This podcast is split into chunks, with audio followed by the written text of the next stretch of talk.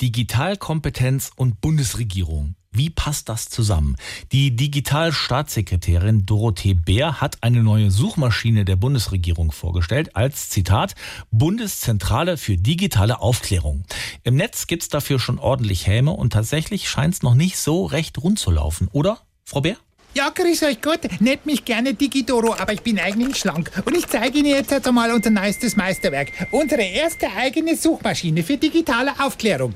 Aha, und äh, für was ist die jetzt gut? Naja, damit wollen wir unter anderem Fake News bekämpfen. Wir sind auch recht stolz, weil das nämlich wirklich ein richtiges Hightech-Teil geworden ist.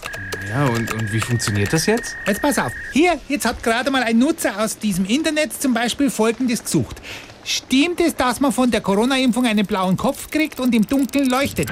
Jetzt läuft diese Suchanfrage über diesen hochmodernen Kettenantrieb direkt hinter zu unserem Mitarbeiter, dem Günther. Und der geht dann los, ganz nach hinten in unsere Digitalbibliothek mit den Analogbüchern in der Bücherkiste und sucht dann nach einer Antwort, zum Beispiel im Brockhaus oder in der Apothekenumschau. Ah, jetzt hat er was gefunden.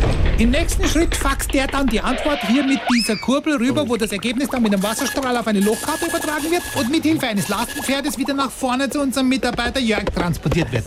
Der ist dann hier den Computer eintippt. Und schon hat der Nutzer eine Antwort. Aha, dazu konnten wir leider nichts finden. Aber hier sind Katzenvideos.